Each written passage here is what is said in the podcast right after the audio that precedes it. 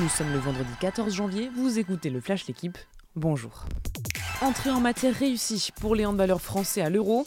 Ils se sont imposés 27 à 22 hier soir contre la Croatie. Les Bleus ont dominé toute la rencontre face à des Croates rugueux et nerveux. David Mandic a notamment été exclu pour une main au visage de Quentin Mahé. Mais les champions olympiques n'ont pas tremblé. Le gardien Vincent Gérard a été très solide et en attaque, les Bleus ont brillé. 7 buts pour Hugo Desca, 6 pour même 5 pour Ludovic Fabregas qui s'est aussi illustré par un superbe but acrobatique.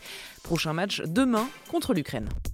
Début de la 21e journée de Ligue 1 ce soir avec Nice-Nantes à 21h. Les Niçois restent sur une très belle victoire à Brest, 3-0 en infériorité numérique, un succès marqué par leur engagement et leur solidarité.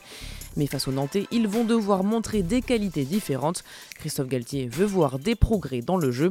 À égalité de points avec Marseille, l'OGC Nice doit s'imposer pour conserver la deuxième place de la Ligue 1.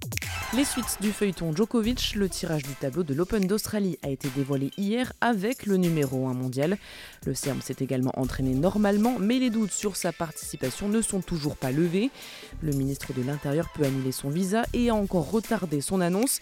Elle est finalement attendue pour aujourd'hui. Djokovic toujours dans l'attente donc alors que le tournoi débute lundi. Le Serbe, en quête de son dixième titre à Melbourne, pourrait d'ailleurs trouver Gaël Monfils sur sa route en huitième de finale.